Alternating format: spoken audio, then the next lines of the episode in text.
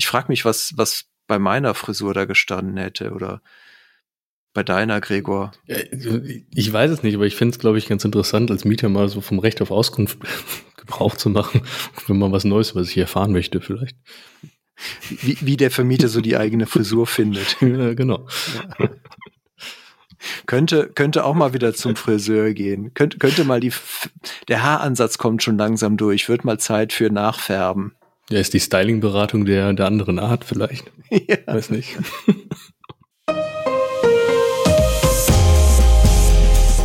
Herzlich willkommen zum Datenschutz Talk, Ihrem Podcast für die Themen Datenschutz und Informationssicherheit.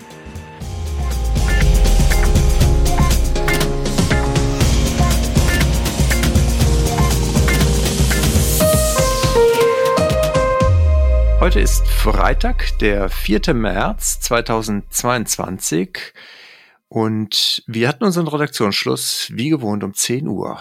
Mein Name ist Heiko Gossen. Und mein Name ist Gregor Wortberg. Hallo Heiko. Hallo Gregor.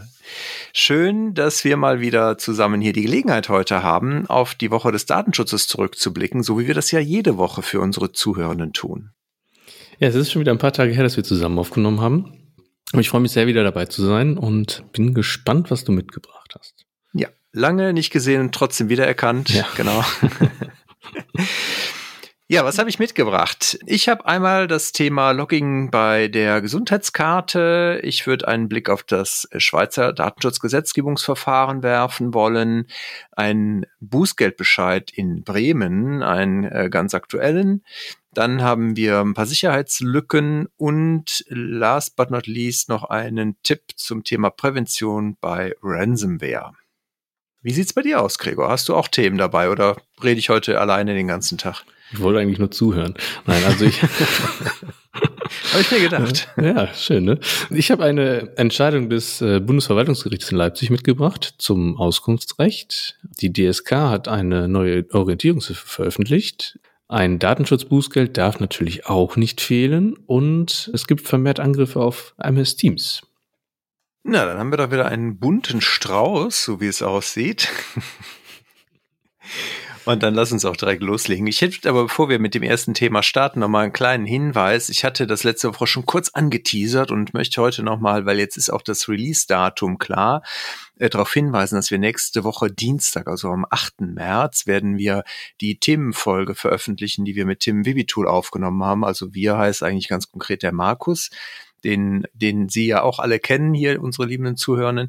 Und der hat mit dem Vivitool von der äh, Kanzlei Latham Watkins ein sehr schönes Gespräch geführt über das Thema Unternehmensrisiken, insbesondere durch Bußgelder und Schadensersatzforderungen. Und es sind ein paar sehr interessante Aspekte dabei. Ich hatte das Vergnügen, die Folge schneiden zu dürfen. Und äh, deswegen habe ich schon, dürfte ich sozusagen schon reinhören dadurch. Also kann ich sehr empfehlen, Dienstag, 8.3 morgens früh geht die online, also von daher vormerken und nicht verpassen, würde ich sagen. Das ist notiert in meinem Kalender. Und ich möchte auch direkt dann anfangen mit den meinen Nachrichten, die ich mitgebracht habe. Ich hatte es vorhin schon angekündigt. Eine Entscheidung des Bundesverwaltungsgerichtes in Leipzig ist in dieser Woche gefallen. Geklagt hatte ein Insolvenzverwalter, welcher Auskunft über die steuerlichen Verhältnisse eines Insolvenzschuldners erhalten wollte. Das Bundesverwaltungsgericht hat entschieden, dass auf Basis des Rechts der Informationsfreiheit gegenüber dem Finanzamt seitens des Insolvenzverwalters kein Anspruch auf Auskunft über diese steuerlichen Verhältnisse besteht. Begründet wurde die Entscheidung damit, dass die neue Abgabenordnung, die erschienen ist, solche Auskunftsansprüche im Zusammenhang mit der Auseinandersetzung über zivilrechtliche Ansprüche in Übereinstimmung der Datenschutzgrundverordnung ausschließe. Hier genannt sei einfach mal nochmal der Paragraph 32 der Abgabenordnung und der Artikel 23 der Datenschutzgrundverordnung.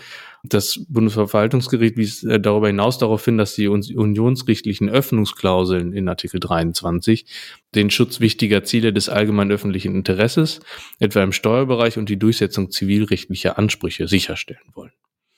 Dann würde ich direkt anschließen mit meinem ersten Thema und zwar der Heise Verlag, äh, insbesondere also ganz konkret mit der Zeitschrift CT, ist ja eine aus dem Heise äh, Verlag stammende Computerzeitschrift, hat jetzt aufgedeckt, dass es wohl bei den Daten, äh, bei den Konnektoren der Gesundheitskarte zu einer unerlaubten Datenspeicherung gekommen ist. Die Ja, also die Gesundheitskarte an sich ist ja irgendwie schon seit Jahren immer wieder ein Thema, auch natürlich mit dem Thema Datenschutz, aber auch immer wieder mit Verschiebungen, technischen Schwierigkeiten und so weiter.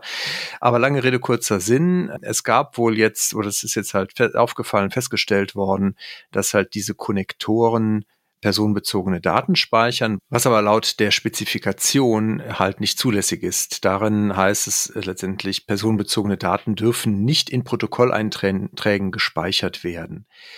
Das ist aber halt hier passiert. Der Hersteller, also schweigt dazu. Die Gematik als Zertifizierungs- und Zulassungsstelle für diese Boxen, die kann im Moment noch kein Problem erkennen. Die, also der Heise Verlag, beziehungsweise halt der ähm, Autor von dem Beitrag hat entsprechend aber festgestellt, dass halt bei Fehlern, insbesondere wenn es halt zu Kommunikationsfehlern kommt oder Verbindungsproblemen zum Beispiel, dass dann in diesen Boxen auch Protokolleinträge erstellt werden, die zum Beispiel die Nummer, die Seriennummer der eingesteckten elektronischen Gesundheitskarte oder zum Beispiel auch die Nummer des Kryptozertifikats protokollieren. Und das ist halt wohl seit 2018 bis 2020 in den Protokollen des Connectors von T-Systems aufgefallen und dann auch bei dem Nachfolger von Secunet, die von Mai 2020 bis Ende des Testzeitraums Juli 21 betrieben wurden. Der Datenschutzbeauftragte, also der Bundesdatenschutzbeauftragte, hat hier wohl auch eine Datenschutzverletzung festgestellt. Und es wird jetzt halt Kritik laut, insbesondere halt an dem Zulassungsverfahren der Gematik, da die Einträge in diesen Logfiles halt auch eigentlich leicht als personenbezogene Daten auszumachen sind. Und ich sag mal, der Verstoß gegen die Spezifikation hätte eigentlich festgestellt werden können. Also man kann vermuten, dass vielleicht nicht sauber geprüft wurde bei dem Zulassungsverfahren. Und das ganze Jahr ist jetzt halt in der Diskussion und ich bin mal gespannt natürlich, wie der Bundesbeauftragte jetzt hier agieren wird, ob man hier den Arzt, der die betreibt, in die Pflicht nimmt oder vielleicht doch versucht irgendwie mit dem Hersteller äh, eine Lösung zu finden. Aber es ist auf jeden Fall ein wenig schwierig, um es mal vorsichtig zu formulieren, weil natürlich so ein Arzt, der jetzt so eine Box betreibt, der guckt natürlich, der kann auch gar nicht in so Logfile reingucken. Also von daher ist die Frage, wie weit man den wirklich in die Verantwortung nehmen kann. In die Verantwortung nehmen. Jetzt sind wir beim Thema Überleitung wieder. Das möchte ich doch direkt aufnehmen. Und zwar äh, für die Orientierungshilfe, die die DSK äh, veröffentlicht hat, zum Thema Direktwerbung. Neben den Grundlagen, wie jetzt nämlich zum Beispiel von Verantwortlichkeiten, werden auch Praxisfälle, Informationen zu Interessensabwägung sowie zu den Informationspflichten und Anforderungen an die eine Einwilligung bereitgestellt. Zum Beispiel wird aber auch über die Unzulässigkeit des Auslesens von Daten ähm, aus einem Online-Impressum zum Zweck der werblichen Nutzung beschrieben. E-Mail-Werbung auf Veranlassung Dritter, also die Empfehlungswerbung oder auch äh, zur zulässigen Nutzungsdauer von Kontaktdaten äh, zum Zwecke der Direktwerbung. Also ein bunter Strauß, sehr zu empfehlen und sehr lesenswert, ist in den Shownotes natürlich für Sie verlinkt. Sehr gut. Ich hätte etwas speziell für unsere Schweizer Zuhörenden, also ich gehe zumindest mal davon aus, dass es für die von besonderem Interesse ist, und zwar das Schweizer Bundesamt der Justiz hat jetzt informiert, dass das, ich nenne es mal verschärfte Datenschutzgesetz in der Schweiz wohl erst am 1. September 2023 in Kraft treten soll und damit auch deutlich später als erwartet. Man spricht hier von einer sogenannten Totalrevision, die geplant ist und die es halt der, der Schweiz erlauben soll, damit die einerseits das revidierte Datenschutzübereinkommen SEV 108 des Europarates zu ratifizieren und aber vor allen Dingen auch unter anderem die Richtlinie der EU 2016-680 und die 2016-679 zu übernehmen oder entsprechend daran anzupassen die jetzt sich mit der Datenschutzgrundverordnung äh, gut auskennen, äh, wissen natürlich, dass die Strich 679 gerade die DSGVO ist. Also das heißt, das Datenschutzgesetz in der Schweiz ist da noch nicht ganz nah dran angelehnt. Das ist halt in Arbeit, das soll hier passieren. Und die 2016-680 ist ja die dazugehörende Richtlinie, die insbesondere den Teil der Strafverfolgungsbehörden regelt und ich glaube auch Gerichte sind da drüber abgebildet, der Datenschutz. Also das soll alles auch in das Schweizer Datenschutzgesetz natürlich in weiten Teilen übernommen werden oder beziehungsweise daran angelehnt werden, weil und das ist natürlich für die Schweiz auch von besonderem, von besonderer Wichtigkeit ist, dass man natürlich von der EU weiterhin als Drittstaat mit angemessenem Datenschutzniveau anerkannt wird und damit natürlich auch die grenzüberschreitende Datenübermittlung auch weiterhin dann ohne größere Hürden möglich bleibt. Das viele, wissen viele Unternehmen und Datenschutzbeauftragte. Wir haben natürlich oft Dienstleister, die auch äh, im Unternehmenseinsatz sind, die dann halt auf diesen Angemessenheitsbeschluss sich stützen, wenn es um die Datenübermittlung in die Schweiz geht das will man auf jeden Fall aufrechterhalten. Deswegen ist man natürlich auch dahinterher, dass dann das Adäquanzniveau, das adäquate Niveau der Datenschutzregelungen in der Schweiz auch erreicht wird. Also von daher dauert zwar was länger, aber sie sind auf einem guten Weg, so wie ich das verstanden habe. In meiner nächsten Nachricht möchte ich das Thema Bußgeld aufgreifen. Haben wir, glaube ich, eine Zeit lang nicht gehabt bei uns im Podcast. Heute direkt zweimal. Heiko, ich glaube, du folgst ja auch an gleich direkt mit deinem Herzensthema für diese Woche. Oh ja, ähm. oh ja, das wird spannend. ähm, zunächst mach schnell, mach schnell, wenn ich drankomme. ich ich gebe mir Mühe, ich gebe mir Mühe. Zunächst möchte ich aber ganz schnell einen Blick nach Polen werfen. Der Europäische Datenschutzausschuss hatte in dieser Woche auf seiner Webseite ein Bußgeld der polnischen Aufsichtsbehörde gegenüber der Santander Bank veröffentlicht. Hintergrund ist, dass äh, ein ehemaliger Angestellter der Santander Bank äh, trotz Beendigung seines Arbeitsvertrages noch Zugriff auf das Profil der elektronischen Dienste der Sozialversicherungsanstalt hatte, hatte demnach einen Zugriff auf Daten der, der Angestellten äh, der Santander Bank in Polen. Der ehemalige An Mitarbeiter hat sich nach Beendigung äh, des Arbeitsverhältnisses dort auch nochmal fünfmal angemeldet. Die Santander Bank hat die Datenschutzverletzung auch erkannt und festgestellt und auch intern kommuniziert haben dabei jedoch außer Acht gelassen, dass auch ehemalige Angestellte betroffen sein könnten und diese wurden leider nicht informiert. Daraufhin, ähm, aufgrund diesem Mangel in der Information betroffener Personen, ähm, wurde dann ein Bußgeld in Höhe von 120.000 Euro verhängt und zudem wurde natürlich angeordnet, dass auch sämtliche betroffene Personen durch die Santander Bank dann über die Verletzung des Schutzes ihrer personenbezogenen Daten informiert werden. Darf ich? Bitte, schieß los. Ja, wir gucken nach Bremen. Da gab's jetzt auch ein Bußgeld, ein Bußgeldbescheid, genau genommen gestern, also ganz frisch noch.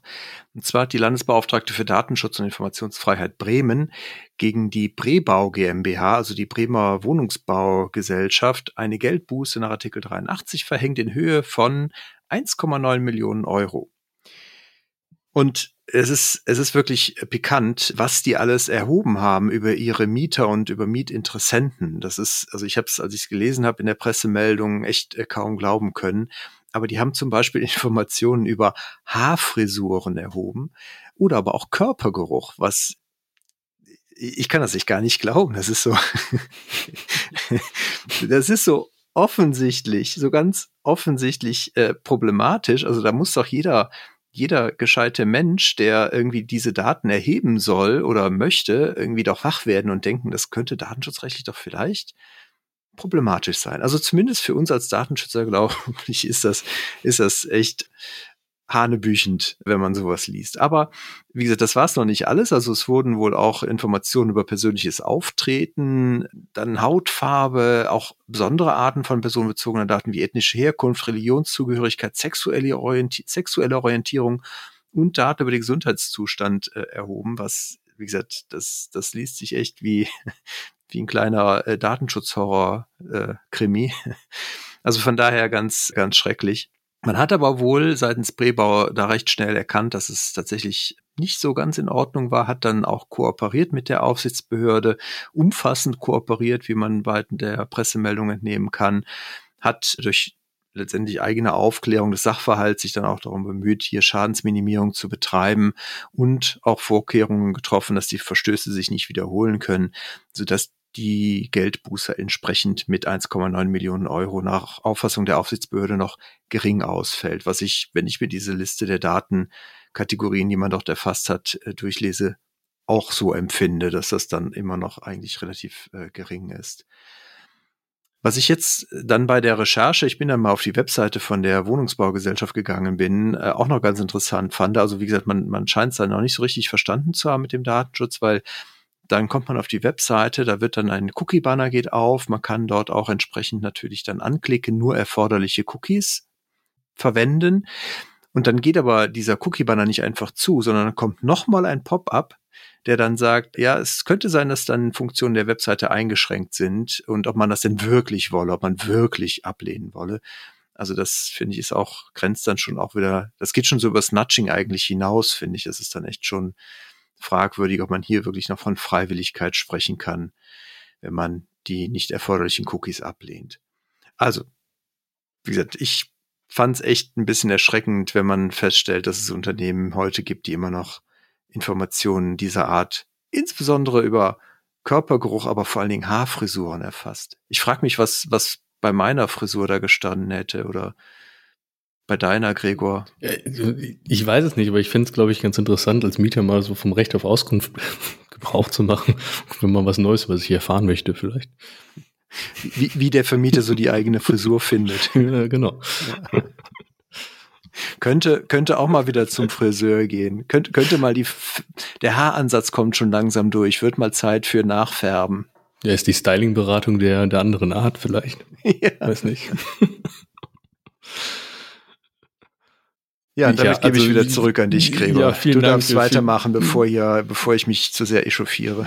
Ja, sehr gerne. Ich äh, habe überlegt, wie ich das jetzt einleiten soll, aber ich äh, mache einfach weiter. Und zwar die, ich, ich komme auch nochmal auf Heise zurück. Äh, und zwar hatten, äh, wurde dererseits äh, in dieser Woche berichtet, dass IT-Sicherheitsforscher seit Januar diesen Jahres vermehrt Angriffe auf Microsoft Teams feststellen. Insbesondere ähm, geschieht dies zunächst durch Phishing-Attacken, indem die Angreifer versuchen, Zugriff auf die Teams-Umgebung ähm, eines Unternehmens zum Beispiel zu erlangen, um dann Schadsoftware in Chatnachrichten als Anhang zu versenden. Häufig lautet der Dateiname dort dann usercentric.exe. Da sind wir dann wieder auch irgendwo in der Nähe des Cookie-Banners, den du vorhin vom namentlich schon mal angesprochen hattest. Die Forscher empfehlen bei via Teams empfangenen Dateien ähnlich misstrauisch zu sein wie bei E-Mail-Anhängen und auch dort zu hinterfragen, diese zu öffnen. Darüber hinaus sollten die zuständigen Abteilungen natürlich auch geeignete technische Maßnahmen treffen, um das Eindringen Dritter in die eigene Systemumgebung auch zu unterbinden. Ja, das Thema Sicherheit ist natürlich gerade jetzt auch in Anbetracht der aktuellen weltpolitischen Lage Sicherheit sicher eins, was man im Unternehmen noch ernster nehmen sollte, als man es ohnehin schon tun sollte. Hm, das nutzt natürlich viele Firmen im Moment auch nochmal, um kritisch auf ihre Sicherheitslücken hinzuweisen, insbesondere natürlich die, die auch vor allen Dingen von außen genutzt werden können. IBM hat jetzt dazu aktuell nochmal entsprechend kommuniziert für Produkte, die sie halt vertreten oder beziehungsweise äh, anbieten. Da gibt's also eine ganze Latte an, an Tools, die IBM anbietet, aber auch ansonsten gilt, und das wäre so nochmal der Appell, natürlich grundsätzlich jetzt insbesondere nochmal wirklich alle Systeme regelmäßig zu checken hinsichtlich Sicherheitslücken, auch sehr genau darauf zu achten, ob es irgendwo vermehrt Hinweise auf Angriffe gibt, also ein enges Monitoring von zum Beispiel Logfiles natürlich vorzunehmen. Und ich glaube, was halt auch sehr wichtig ist, ist wirklich die Hersteller zu monitoren, wenn die aktuelle Sicherheitspatches rausbringen, die jetzt auch möglichst schnell und rasch zu installieren, weil, wie gesagt, man weiß natürlich jetzt im Moment wirklich nicht, wie weit geht Russland und wie groß ist die Cybersicherheit wirklich in, in Gefahr durch vermehrtes Angriffsverhalten ähm, dann auch auf russischer Seite bei russischen Hackern. Insbesondere, weil man hört ja auch an verschiedenen Stellen, dass zum Beispiel Anonymous und viele andere äh, rufen ja auch hierzulande die, die Hacker auf, entsprechend äh, russische Systeme anzugreifen. Also das Ganze könnte sich, das ist so eine kleine Befürchtung meinerseits, wirklich in so einen, so einen echten Cyberkrieg noch äh, entwickeln. Ja, spannende Zeiten auf jeden Fall. Leider. Ich möchte dann zu meiner letzten Nachricht kommen und zwar ist das auch schon eine äh, Leseempfehlung. Und die wird, glaube ich, oder setzt eigentlich eine Tradition fort, die man so am Anfang des Jahres hat. Und zwar ist wieder ein neuer Tätigkeitsbericht für das vergangene Jahr erschienen. Dieses Mal in Form des Tätigkeitsberichtes des gemeinsamen Rundfunkdatenschutzbeauftragten vom BRSR, WDR, Deutschlandradio und ZDF. Thema unter anderem, ganz interessant, die gemeinsame Verantwortlichkeit im Anwendungsfall der Arbeitnehmerüberlassung. Das war's von meiner Seite. Ah, gut. Dann hätte ich zum Schluss auch noch eine Empfehlung. Knüpft gerade nochmal an an das, was ich eben schon hatte, das Thema Sicherheit. Also es gibt vom BSI einen Maßnahmenkatalog zur Vorbereitung und Prävention gegen Ransomware-Angriffe. Das ist, wie ich finde, eine relativ äh, gute, kurz gehaltene Checkliste für die Vorbereitung halt gegen Ransomware-Angriffe oder erfolgreiche Ransomware-Angriffe im eigenen Unternehmen oder Behörde. Das ist lässt sich gut, glaube ich, abarbeiten, auch in Zusammenarbeit natürlich mit vielleicht auch Fachbereichen. Es ist jetzt finde ich finde, wie gesagt, nicht allzu kompliziert beschrieben. Also von daher eine gute, gute Handreichung für die Praxis und natürlich auch eine gute Ergänzung zu unseren beiden letzten Themenfolgen, die wir im Februar und Anfang März veröffentlicht haben. Nee, stimmt gar nicht. Ende Januar und Anfang Februar haben wir sie veröffentlicht äh, zum Thema äh, Cybersicherheit in KMUs. Da kann man die, finde ich, wie ich finde, relativ gut noch daneben legen und damit arbeiten für alle, die unsere Themenfolgen in den ganzen News vielleicht auch schon mal etwas aus dem Blick verlieren, sei nochmal erwähnt, dass wir auf unserer Webseite migosense.de slash podcast auch einen Link zu einer speziellen Übersichtsseite zu unseren Themenfolgen haben. Und da kann man natürlich nochmal durchgehen, weil die Themen sind natürlich durchaus länger gültig und richtig als vielleicht unsere News, die halt natürlich auch mal überholt sein können nach einer gewissen Dauer. Also von daher kann ich sehr empfehlen, da nochmal auf unsere Themenfolgenübersichtsseite zu schauen, aber vor allen Dingen auch hier den Link zu dem, zu dieser Checkliste vom BSI, die werden wir auf jeden Fall auch verlinken in den Show Notes. Und wenn ich dich richtig verstanden habe, Gregor, warst du durch. Ich wäre es an der Stelle auch. Dann. Ja, bitte? Du wolltest noch was sagen? Habe ich was vergessen? Ich, ich so, hast du noch eine Zugabe? Richtig, oder? wollte ich nur sagen. Nein, Achso, keine Zugabe. Keine völlig Zugabe. richtig. Ich habe nichts mehr. Nein. Gut, alles klar. Dann dir ganz herzlichen Dank, Gregor. Ja, sehr gerne, wie immer. Dann Ihnen natürlich ein äh, schönes, erholsames Wochenende. Es soll zumindest, soweit ich es mitbekommen habe, sonnig sein. Das freut uns natürlich im trüben Alltag der schlechten Nachrichten, die wir dieser Tage alle bekommen und hören. Vielleicht ein kleiner Hoffnungsschimmer, dass äh, wir mal mit ein bisschen Frühling auch die Seele baumeln lassen können. Und in diesem Sinne Ihnen ein gutes, erholsames Wochenende. Bleiben Sie uns gewogen und auf bald. Schönes Wochenende.